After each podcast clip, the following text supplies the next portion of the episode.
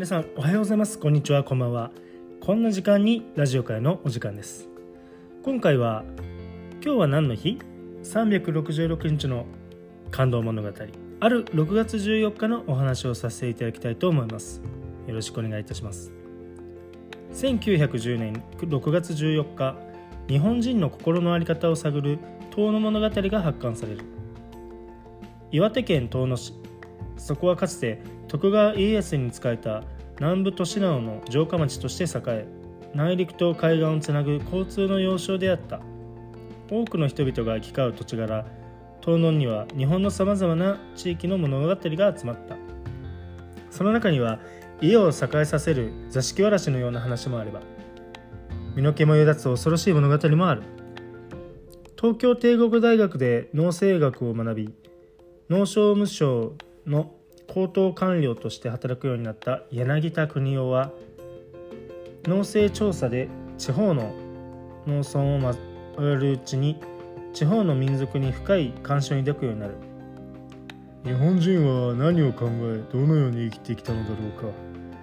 突きつければ突き詰めれば日本人とは何かという大きな問いの答えを柳田は求め続けていた。そして彼が特に惹かれたのが遠野に伝わる物語だ。遠野に残る伝書の数々は負の部分を含めて日本人の暮らしをつぶさに表していることに興味を持ったのだった。そして柳田は遠野に住む民話集集家であり小説家でもあった佐々木喜善過去京石と出会う。彼は驚るべき記憶力を持っており祖父から聞いた昔話を克明に記憶していた。天狗やカッパなどの妖怪にまつわる話から人が突然いなくなる神隠し死後の世界を体験する臨死体験など不思議な物語の数々に魅了された稲木田は何度も現地を訪ね聞き書きを行う。そして遂行を重ねた後1910年6月14日これを一冊の本にまとめて出版する「遠野物語と題されたその本の冒頭に柳田はこんな序文を寄せた。この話は全て遠野の佐々木、えー、京石君より聞いた話である京石君は話し上手ではないが誠実な人である。国内の山村で遠野よりさらに深いところには無数の山神山人の伝説があるだろう。願わくばこれを語って平地人を戦慄させてほしい。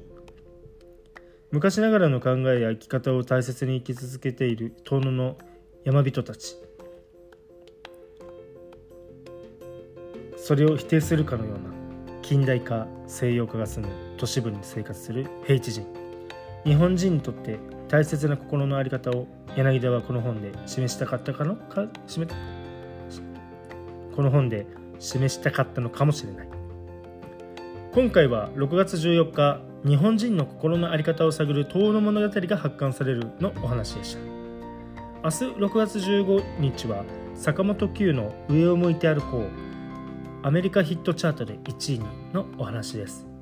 ご視聴ありがとうございました。